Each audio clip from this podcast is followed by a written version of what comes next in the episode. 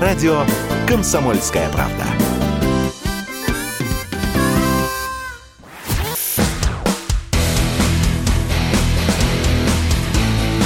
Программа с непримиримой позицией. Утренний Мордан.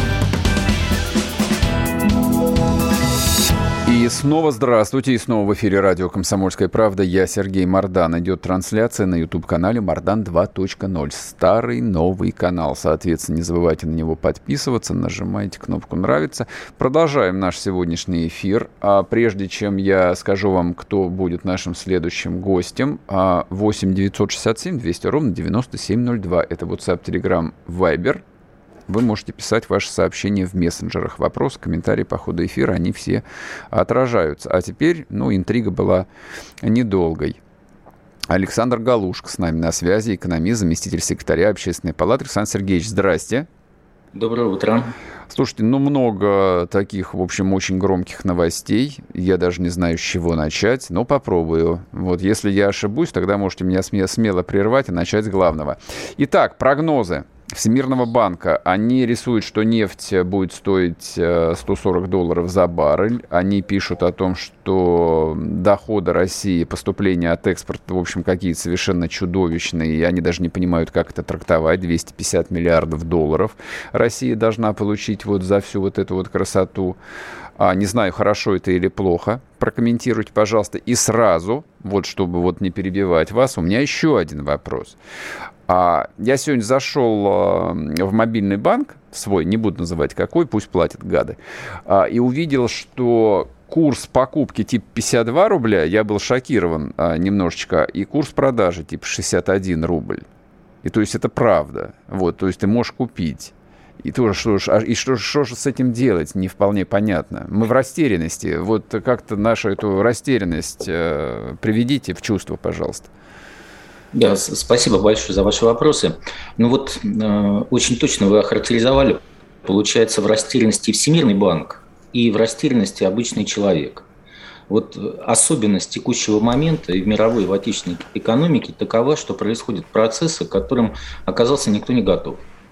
Все-таки начнем тогда со Всемирного банка, потому что не только Всемирный банк повысил прогнозы цены на нефть и прогнозы доходов России от тех э, санкций Запада, которые введены против России, но и Goldman Sachs, и of America. Э, все они повысили и свои прогнозы, естественно, они понимают, что доходы России будут расти. Можно добавить к этому, что э, если говорить о нефтяном рынке, то фактически за эти три месяца России удался маневр с точки зрения поставок своей нефти. Напомню, что США ввело полное эмбарго на поставки нефти из России. Европа ввела частичное эмбарго. И Россия многократно нарастила в 4 раза увеличила свои поставки в Индию, а также на десятки процентов увеличила свои поставки в Китай. Итоговая сальдо, итоговый баланс э, на выросших на этих санкциях ценах на нефть для России положительный. Вместе с тем, вот знаете, это можно назвать таким локальным тактическим успехом. Но это тактический успех а, в рамках той обанкротившейся стратегии, о которой мы с вами говорили в прошлый раз. Очень точная характеристика. Обанкротившаяся а, стратегия, которой фактически 30 лет мы придерживались. И я полагаю, что после того, как резервы России были заморожены, украдены, это и есть вот такой вот венец этого банкротства, той стратегии, которая проводилась, когда мы считали, что очень важно э, создать большую кубышку э, из долларов, из евро, из фунтов стерлингов и так далее. И на этом будет основана наша финансовая стабильность, залог такой финансовой устойчивости и благополучия. Вот она обанкротилась, а мы продолжаем продавать нефть э, за фантики – а, зачем они нам нужны? Вот совершенно справедливо вы спрашиваете. Куда их тратить, если нам обрезал Запад импорт? Угу. И, в этой связи, и в этой связи самый актуальный и правильный вопрос – это и постановка вопроса, что нам нужно, если продавать что-то, то ясно понимая, кому и ради чего взамен – именно взамен, какой эквивалент мы получаем. И э, не более разумным подходом является подход, когда да, мы понимаем, исходя, исходя из интересов развития своей экономики, из интересов индустриализации, развития новых отраслей у себя в стране. Кому и что продаем за технологии, технику, оборудование необходимое нам, те или иные поставки комплектующих, которые в моменте еще могут быть необходимы. Вот именно такого рода клиринговая модель внешней торговли в этих условиях является наиболее адекватной и наиболее разумной. Эм, ну вот, если говорить про Позв... мою Александр позицию... позвольте, я вас перебью, э, задам да, просто пожалуйста. уточняющий вопрос. Э, я знаю, что такое клиринг, а большинство людей, конечно же, нет. Вот. Э, верно ли я понимаю, что, условно говоря, ну вот поставляя нефть в какую-нибудь чертову Японию, вот, нам совершенно не нужно получать от них ни доллара и ни иены. Вот, а сразу да. нужно ставить условия. Значит, друзья да. мои, а, рассчитываемся, да, по модели, что баррель нефти стоит, ну, допустим, 120 долларов сейчас. Хорошо. Ну, по рынку Значит, сколько он стоит? Ну, да, стоит. да, вот такая цена. Значит, а, вот мы тут посмотрели ваш прайс-листы. Вот список оборудования, mm-hmm. который мы хотели да. бы получить там за вот эти там 10 миллионов баррелей. Вот будьте любезны. Если нет, Совершенно то верно. идете вы лесом. Да, никакой Совершенно нефти вы верно. не получите. Совершенно верно. И нефти не получите, и газа не получите, и рыбы не получите, биоресурсов не получите, металлов не получите, ничего не получите. Абсолютно верно, именно так. Именно так. А кто и должен вот, вот эту вот клиринговую модель э, создать и как она должна управляться? Конечно же, правительство. Правительство вместе э, с Банком России, это их работа, это их ответственность. Э, кто? Именно такого рода задачи всегда решает государство. И на самом деле хочу подчеркнуть, вот, вот как бы очень точно, вот, вот, так оно, вот так оно должно строиться. А, две вещи. Первую практическую, а, что правительство прецедентное решение в этом направлении приняло, а именно ограничило поставки инертных газов из России за рубеж. Это неон, гелий и иные инертные газы, которые используются для производства полупроводников, которые затем используются для производства микросхем. Вот такое угу. постановление правительство приняло. И логика этого постановления – получите инертные газы только в том случае, если будете нам взамен поставлять э, а, микросхемы и полупроводники. В этом случае мы их вам будем эти инертные газы продавать. Вот на самом деле надо не только инертные газы, надо по всем, без исключения позициям, ровно такую политику национальных интересов в условиях той экономической войны, которая нам объявлена, проводить. А второй момент, который я хотел бы отметить, э, что это не шаг назад в развитии внешней торговли, а огромный шаг вперед. И на самом деле вот та долларовая игла, на которую подсела вся мировая экономика, и мы в частности подсели очень сильно. А я напомню, еще лет 30 назад доллар США воспринимался как какая-то огромная, необычайная ценность. А, вот, вот у нас там деревянный рубль, и нам бы хоть что-нибудь за эти доллары такие прекрасные, такие ценные, такие свободно конвертируемые продать. Вот мы так же стали жить 30 лет назад, а сейчас стало понятно, что Э, это фантики, которые могут украсть в любой момент, могут перекрыть кислород в любой момент. И ничего ты с ними не сделаешь, с этими фантиками. А вот смотрите, вот, когда... я, я прошу прощения, вот я вас буду угу. перебивать, вы меня сразу заранее Пожалуйста. извините. А ведь вы же говорите сейчас страшные совершенно вещи, просто контрреволюционные, абсолютно. Вот год назад вас бы, наверное, просто прокляли бы везде. А я год назад, Сереж, вот ровно с этим выступал на Восточном экономическом форуме а, в сентябре. 2021 угу. года это публичное выступление вашего покорного слуги на сессии по дедоларизации мировой экономики, где ключевой тезис был сформулирован, что а, самая выигрышная для России стратегия внешней торговли – клиринговая. Пожалуйста, ага. я все это... Год назад все это было И что вам, а, господа начальники, говорили на это? Ну, Могу сказать, что очень многие, и господа начальники в том числе этим заинтересовались, и были соответствующие а, поручения правительства, и совещания, и обсуждения. Вот, но, к большому сожалению, пока гром не грянет, угу. вот, по-настоящему креститься не начинаем. Вот, к большому сожалению. И то, о чем ваш покорный слуга еще год назад говорил, давайте не будем ждать грома, давайте заранее начнем всем этим заниматься. Имея в виду, вот, вот второе, что я хотел подчеркнуть, что это огромный шаг вперед не последний мировой экономист Кейнс еще в 1944 году на Бреттон-Вудской конференции, когда американцы продавливали а, доллар как резервную мировую валюту, доказывал, что это не, фундаментально неправильное решение. Решение, в котором заложен фундаментальный конфликт интересов между интересами внешней торговли, развития экономик самых разных стран мира и интересами одной конкретной страны, которая этот, эту резервную валюту, получается, и создает. Американцы тогда всех убедили только одним, что мы будем золотом всегда обеспечивать свой доллар, а в 1971 году забыли про свои обещания, отвязали доллар от золота, временно, как они тогда сказали, вот уже шестой десяток лет, это временная отвязка от золота, обеспеченность золотом а, долларов США продолжается. Но я почему об этом говорю, что тогда еще в 1944 году не последний далеко мировой экономист Джон Мэрин Кейнс э, говорил об ущербности такого решения делать доллар США резервной валютой и предлагал как раз клиринговую по своей природе международную наднациональную валюту Банкор, механизм соответствующий в качестве альтернативы. Поэтому и с точки зрения даже теории вопроса, и экономической мысли выдающейся. Это и есть лучшее решение. Просто то, о чем предупреждали много лет назад, сейчас оно в полном объеме стало разворачиваться. И кризис глобальной экономики, который происходит, и экономическая война, которая Россия объявлена, и, и прямые издержки, которые Россия несет, они обо всем э, этом с убедительностью свидетельствуют. Вот, поэтому мы здесь не изобретаем велосипед, на самом деле. Мы лишь э, исправляем историческую Допущен ошибку. Допущен Александр Сергеевич, тут я вас, да, году. тут я вас прерву на одну минуту. Мы уйдем на новости, вернемся и продолжим. Александр Галушка, экономист с нами в студии. Не уходите.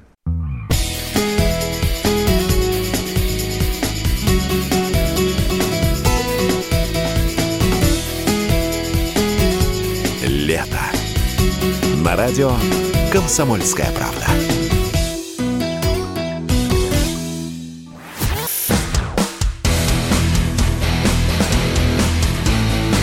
Программа с непримиримой позицией. Утренний Мордан. И снова здравствуйте, и снова вы слушаете радио «Комсомольская правда». Я Сергей Мордан и Александр Галушка, экономист, заместитель секретаря Общественной палаты. Александр Сергеевич, снова здравствуйте. Я вас прервал на полсловия. А вот по поводу, все же хотел бы докрутить эту тему, вашу любимую клиринговой системы, не продажи сырья за фантики, за валюты, за валюты всякие. А, но вот мысль, которая у меня возникла, ведь э, создание вот этого национального клирингового центра и, допустим, остановка экспорта за любые валюты, будь это даже китайский юань, например, это же означает э, фактически монополизацию внешней торговли в том или ином смысле. Я поэтому и сказал, что вы контрреволюционные речи говорите. Мы же рыночная экономика типа. Ну, во-первых, не надо плениться догмами и стереотипами. На мой взгляд, экономика всегда должна быть, должна быть разумной, экономикой здравого смысла в интересах благополучия людей. И это все-таки не, не монополизация внешней торговли, а организация государством внешней торговли. Это разные вещи. Угу. Разные вещи. Именно организация государства внешней торговли, когда она из, с хаотической и спорадической становится организованной, структурированной и выгодной прежде всего гражданам Российской Федерации, выливающейся в то, что у нас благополучие людей растет. А это и есть цель любой экономики. Она ради, ради этого существует. Да, Поэтому... я поспорил бы с вами на самом деле. И цель экономики – это прибыли частных акционеров, владельцев вот, бизнеса. Ну, ну вот знаете, э, Аристотель с вами бы не согласился. А Аристотель, а дав... Аристотель давно умер, а я вот когда был частным предпринимателем, менее, да, плевать, умер... плевать я хотел. Я знал, что вот я сейчас продам что-нибудь, куплю там э, подешевле, продам еще с наваром, и у меня на кармане будет, не знаю, сколько-то вот тонна денег, и я буду счастлив.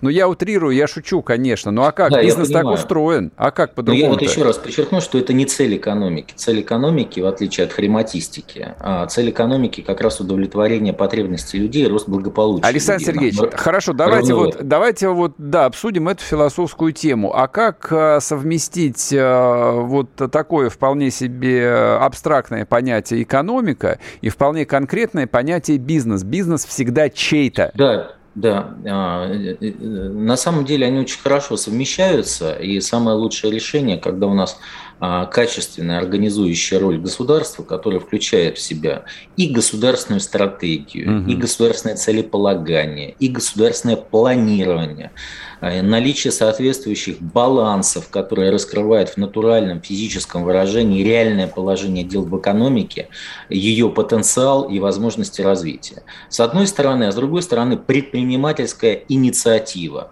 Предпринимательская инициатива, которая взаимодействует с плановым началом, с, план, с государственным планированием в экономике и находится в отношениях, уж простите меня за такое слово, конвергенции. Mm-hmm. Вот тоже, если говорить о мировой экономической мысли, то американский экономист Джон Кеннет Гелбрейт еще в середине прошлого века соответствующую теорию предложил, теорию конвергенции, показав и доказав, что план и рынок – это не антагонисты и противоречия, а находятся во взаимодополнении, во взаимодействии и в отношениях конвергенции.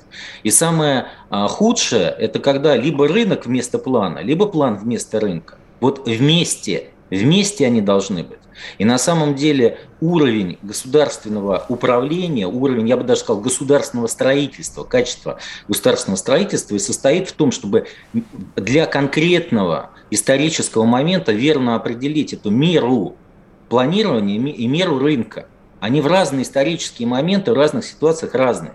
Вот мы год назад у нас ровно вышла книга э, «Кристалл роста к русскому экономическому чуду». Так получилось, что за год она стала бестселлером. Кстати, еще год назад в ней и все клиринговые модели были описаны, и все о том, чем мы с вами говорим, это еще до всех этих санкций и острой фазы экономической войны, которая происходит. Так вот, и на самом деле в нашей экономике с 29 по 55 год, когда она установила мировой рекорд по темпам роста – Именно и было очень удачное сочетание государственного планирования и предпринимательской инициативы в форме артели. И тогда она реализовывалась в сегменте конечного потребления. И одну только цифру назову. В те годы Госплан планировал 9 тысяч, две цифры назову, 9 тысяч 490 а, позиции номенклатуры выпускаемой продукции, а предпринимательская инициатива артели выпускали 33 тысячи 444. Это в 30-е, 40-е, 50-е годы было у нас так. 9 тысяч и 30 тысяч. Угу.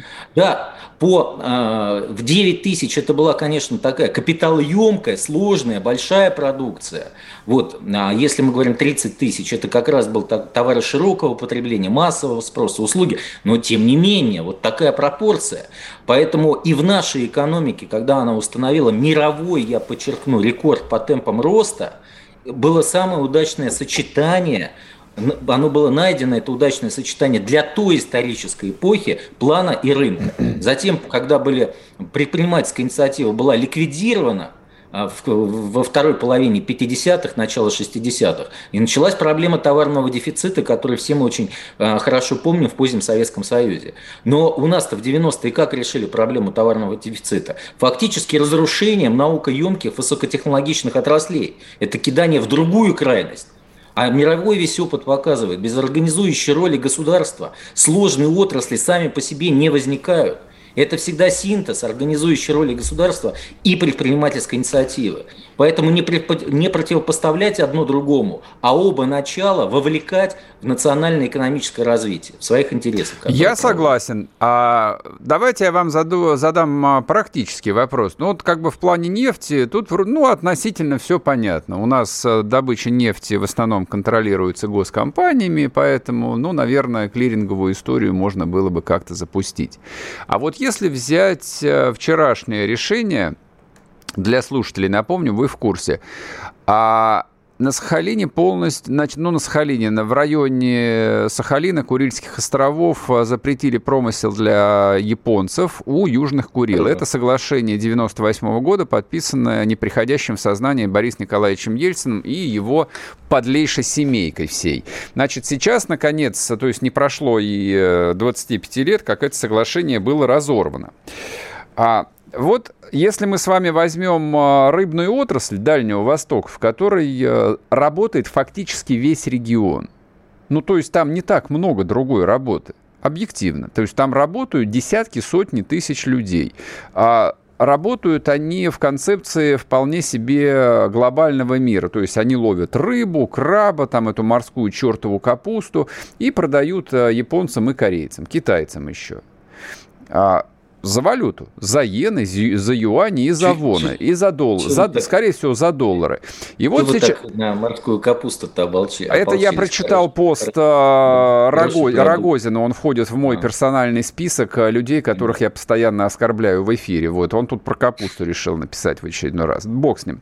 Значит, ну вот смотрите, вы говорите, все, нам не нужны фантики, будем менять на товары. А этим людям, вот этим частным компаниям, этим рыбакам, которые работают в частных компаниях и в больших, и в не очень больших. А им-то как быть? Им как жить-то завтра? Сереж, но я вот все-таки поясню о том решении, которое, о котором вчера МИД России объявил. Речь идет не о том, что э, наши рыбаки перестают ловить рыбу. Японцы, да, это я понимаю. Да, это мы именно японцам запретили, потому что им выдавалась квота определенная, угу. они в районе Южных Курил ловили рыбу. Вот я мы, бы их сути... допил бы еще просто, на самом деле, бы из пулеметов крупнокалиберным по шхунам бы стрелял бы. Да, ну, простите, если можно, договорю.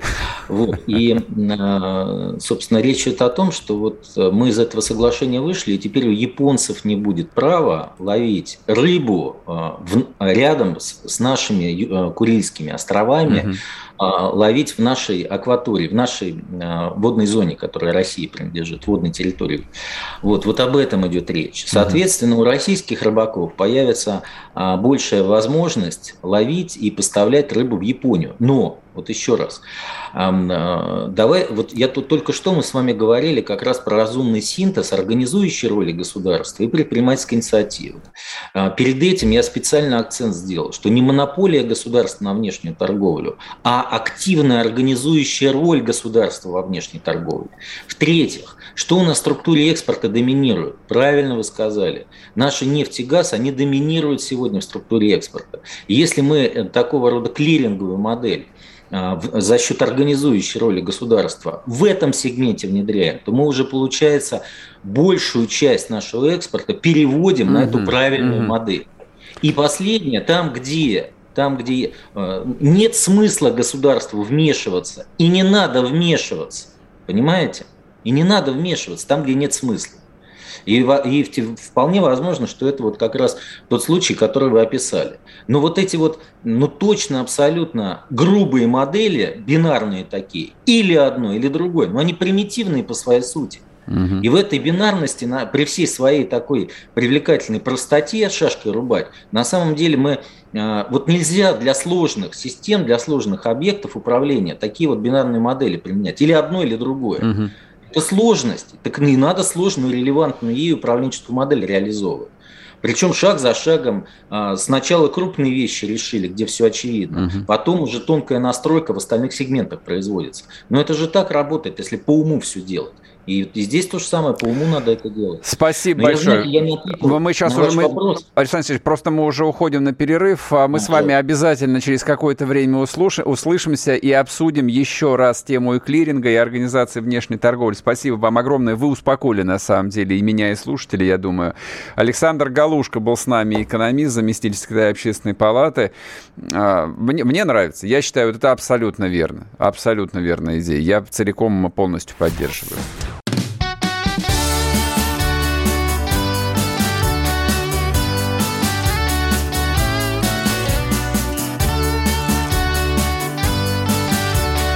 Лето. На радио «Комсомольская правда».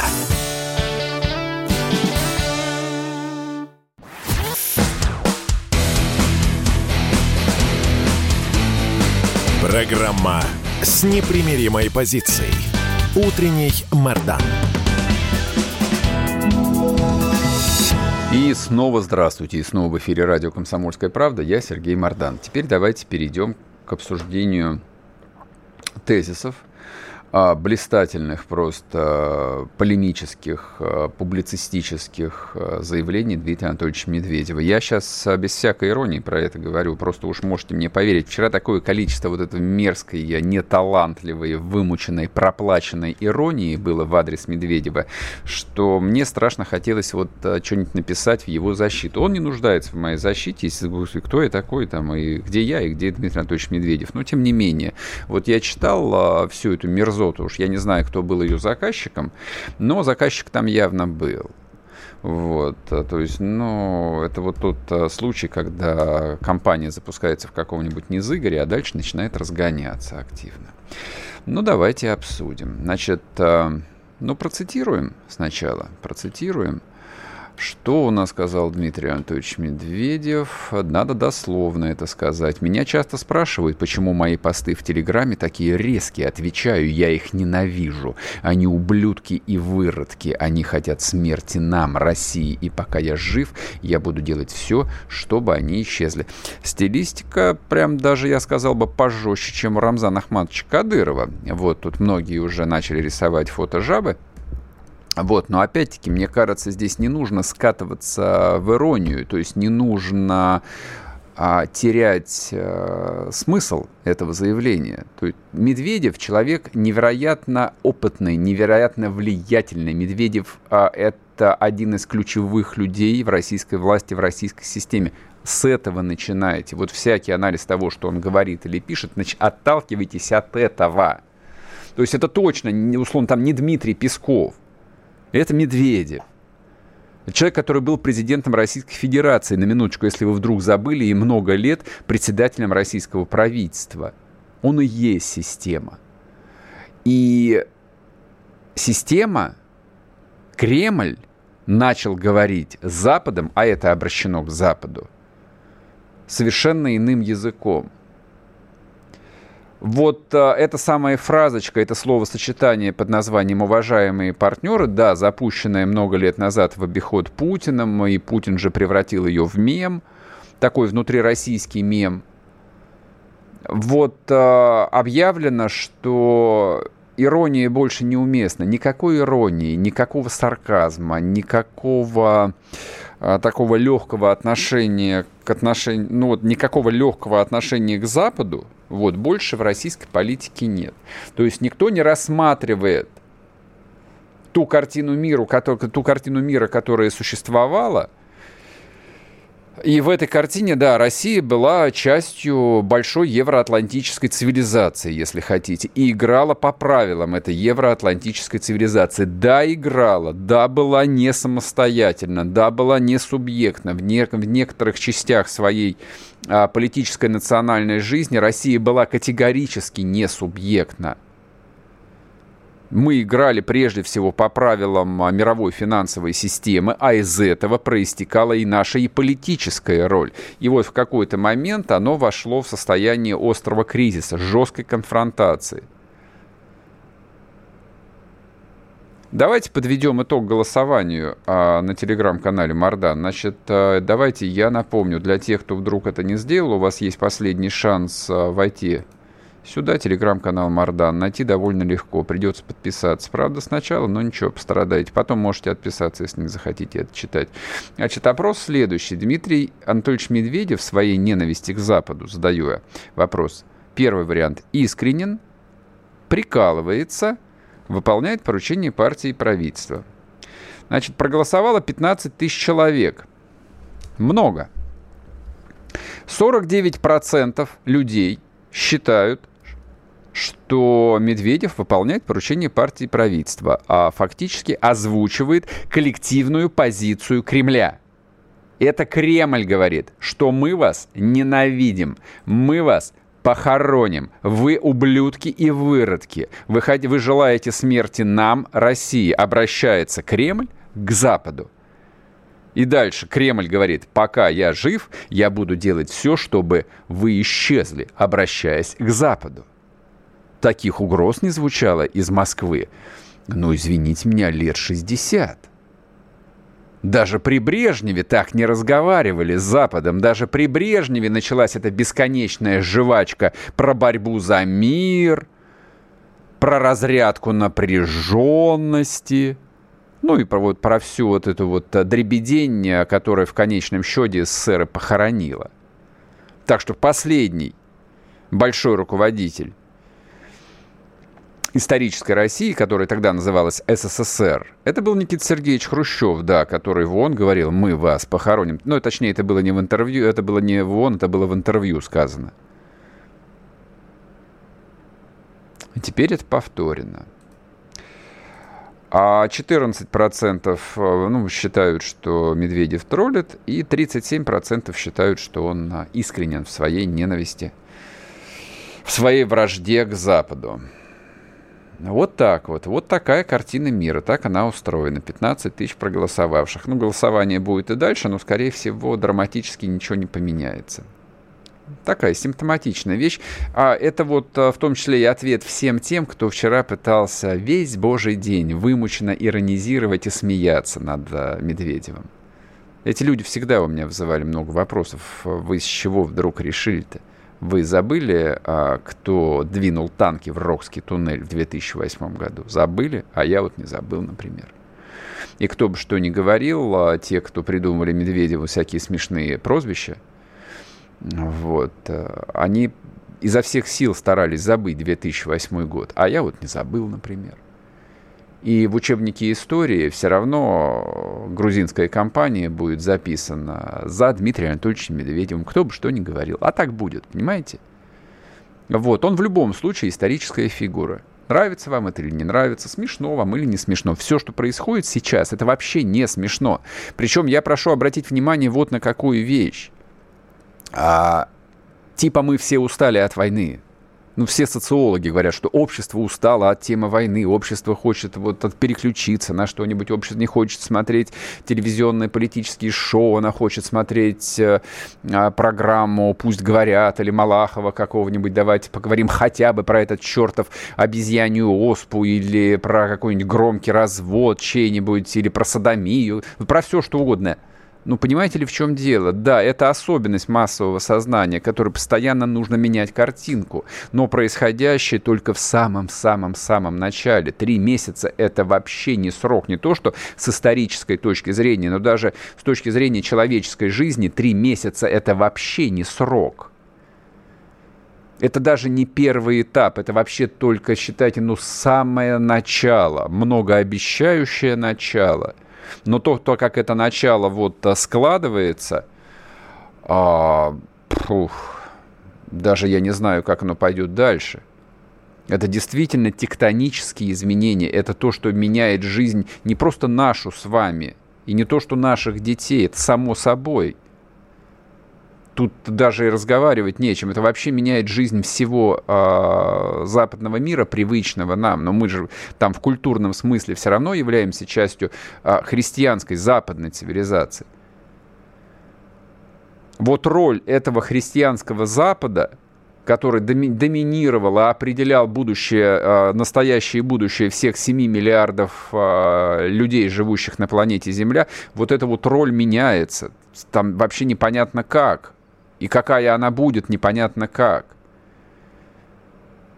Можно, конечно, злорадствовать или констатировать, или заниматься футурологией, говорить о том, что вот эта вот западная Европа, старая Европа, на ней можно поставить крест сейчас, там, не знаю, захлестнет вас на мигрантов.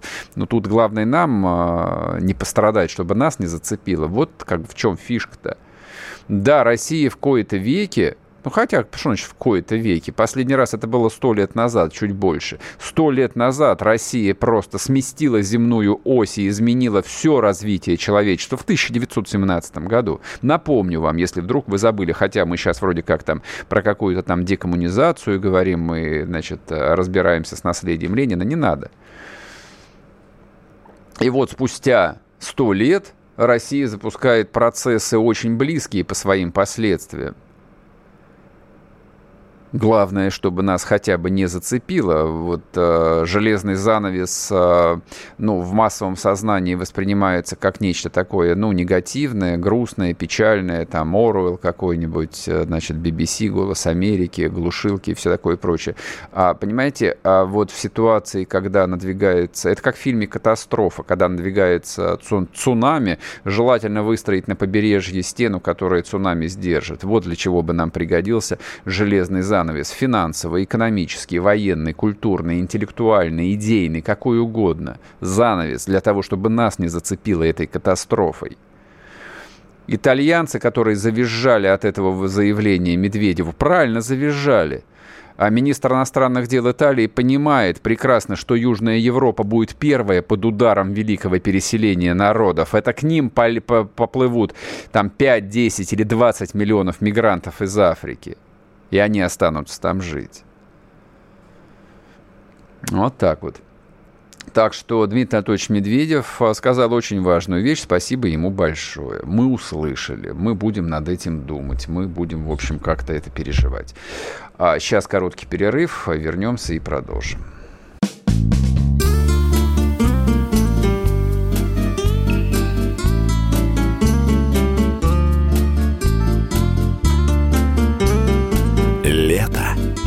На радио «Комсомольская правда».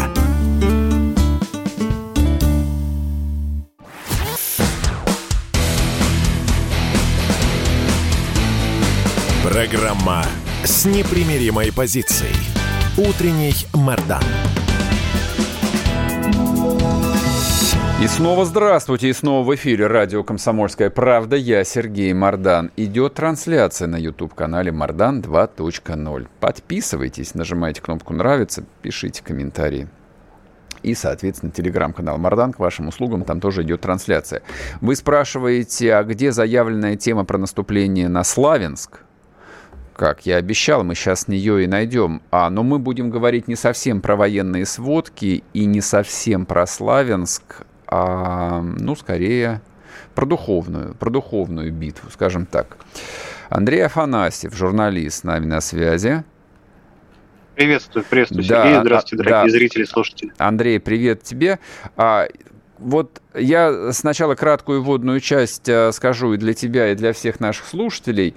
Значит, то, что происходит э, после освобождения русской армии Святогорской лавры – а, довольно внезапно. Никто, в общем, а, не чаял, что так это произойдет быстро. И слава тебе, Господи, Лавра почти не пострадал. Он только одно здание, вот та съемка с коптера, которую Минобороны опубликовал. То есть видно, что в общем и целом комплекс а, зданий, ну, остался целый. Ну, естественно, украинская армия взорвала мост, когда отступала. Ну, ничего, мост починим, не страшно. Значит, после этого наступление развивается стремительным образом, и сейчас бои идут э, действительно на подступах э, к Славянску то есть к тому самому месту, к тому самому городу, с которого в 2014 году все и началось. Русская армия там на расстоянии 40 километров, ну, вроде бы как, по разным оценкам, и действительно сражение идет э, невероятно масштабное, задействовано с обеих сторон огромное количество сил, и солдат, и техники, и если действительно удастся Славянск окружить и замкнуть вот это вот большое кольцо, то, в общем, а, это будет, наверное, самой большой э, победой после освобождения Мариуполя. Что происходит параллельно вот в контексте всей этой военной истории?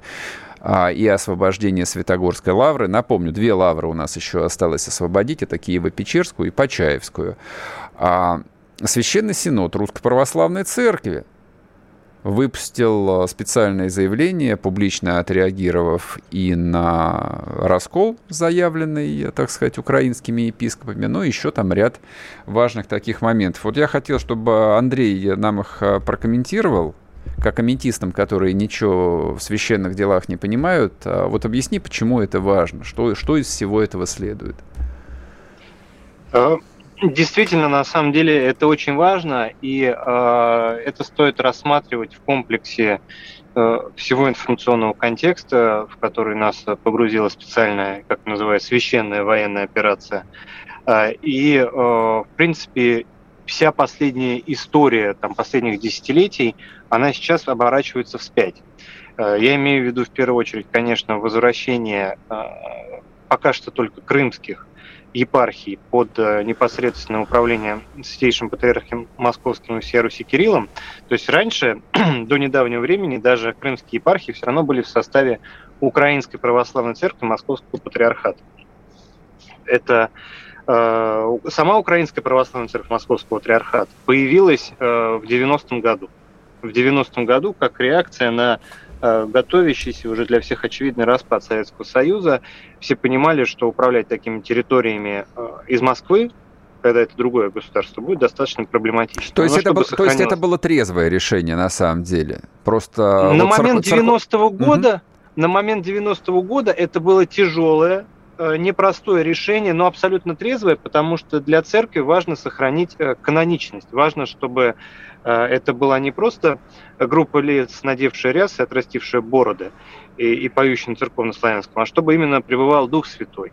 Вот это очень сложно объяснить э, секулярному обществу, но каноническая э, адекватность, соответствие канонам – это необходимость э, важная, принципиально важная, за нее люди погибали угу. всю историю и будут, и будут погибать до конца дней, потому что это вот как раз то мистическое, что очень сложно объяснить э, простыми словами, а значит настоящее. И те, кто понимают, те поняли, о чем я, а те, кто не понимает, ну, в свое время, даст Бог, поймут. Просто поверьте, вспомнят. называется. Да, угу. просто да. Это вот э, соответствие канонам, соответствие канонам, чтобы все было сделано так, как было зафиксировано там с первых веков христианства на семи вселенских соборах, это не просто чья-то прихоть, это необходимость пребывания, вот присутствия, чтобы был Дух Святой. Так, хорошо. В 90-м а, году, да, отпустили да, в 90-м году распадается огромная страна, все понимают, что из Москвы непонятно, как будет э, руководить, управлять такими епархиями, такими территориями, поэтому говорятся, что вы остаетесь в лоне православной, русской православной церкви, но у вас полностью административная автономия. Сами решаете все у себя на местах, там, как делать. И э, казалось, что такого рода процесс, он по закону там, да, энтропии необратимый. Но церковь как раз и удивительная тема, во много я поэтому православный, э, что на церковь и вообще на священное не действуют законы энтропии и вселенского распада. Что если что-то уже распалось, ты назад это не соберешь. Соберешь. Uh-huh. Другой пример был похожий на самом деле. Это русская православная церковь за рубежом. Когда после опять же, распада Российской империи э, большое количество людей православных уехало за границу, организовало приходы, было невозможно этими приходами, находящимися там в Европе, в Америке, в Латинской Америке, управлять из Москвы. Учитывая, что тогда вообще было несколько митрополитов, и Русской Православной Церкви было, мягко говоря, не до управления внешними приходами сохраниться бы. Э, и тогда э, вот Русская Православная Церковь за рубежом тоже получила максимальную автономию. И даже одно время не было общения. Но потом, как мы знаем, уже в время правления Владимира Владимировича Путина, э, в 2007, если я не ошибаюсь, году мы воссоединились назад с Русской Православной Церковью за рубежом. Это эпохальное тоже событие, это тоже на самом деле обращение вспять вот того, что уже казалось mm-hmm. необратимым и э, тем фаршем, который невозможно провернуть на, назад. Вот э, образование Украинской Православной Церкви Московского Патриархата для многих, кто следит за этим, было таким же вот фаршем, который невозможно провернуть назад. Ну все. Что интересно, кстати, любопытно, а каноническая территория Украинской Православной Церкви Московского Патриархата, а, она была очерчена Лениным, большевиками. Mm-hmm потому что это территория УССР.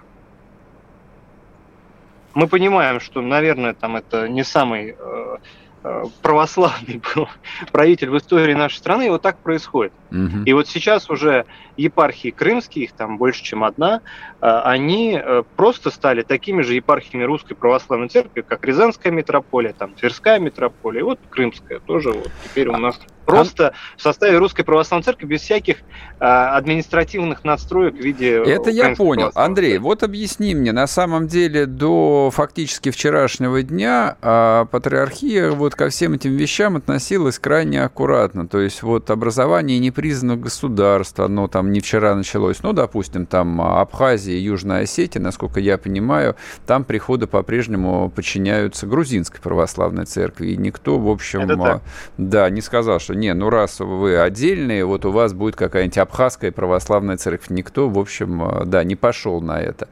И с момента присоединения Крыма тоже прошло 8 лет. И потребовалось э, отнюдь там не начало специальной военной операции совсем, а потребовалось фактически объявление раскола а, УПЦ МП Ануфрием и вот этим вот самым синодом, этими самыми митрополитами, которые объявили о расколе, и теперь хорошо бы им по церковным законам, по нашим, так вот, как от, от дедов повелось, рвать языки и отправить их в яму, в Пустозерск на покаяние, на хлеб и воду. Но для этого, правда, придется Киев сначала освободить. А, вот объясни, пожалуйста, это именно реакция а, на объявленный раскол – или это нечто другое? Как ты думаешь? Э, это, безусловно, э, самый важный, самый главный шаг. Э, церковь всегда думает о пастве. Церковь всегда думает о людях, о спасении души. Потому что ответственность епископата, священства за то, чтобы люди спасались и шли к Богу, она как бы простирается в вечность. И необходимым условием для этого является каноничность церковных структур.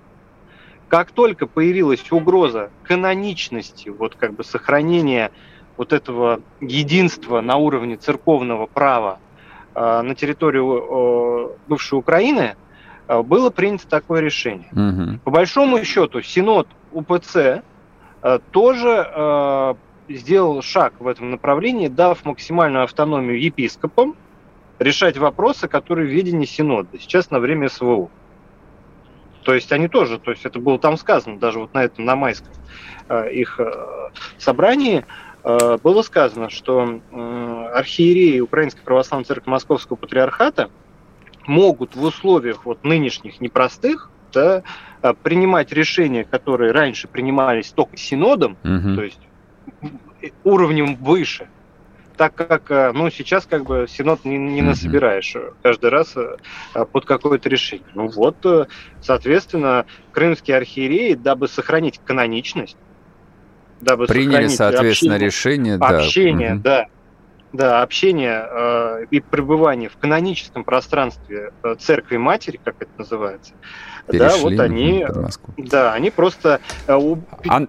вот эту административную Андрей, настройку э, закан... зака... заканчиваем уже да. программу. Спасибо тебе огромное, что объяснил, Андрей Афанасьев. Друзья мои, всем хорошего дня, услышимся завтра, будьте здоровы, пока.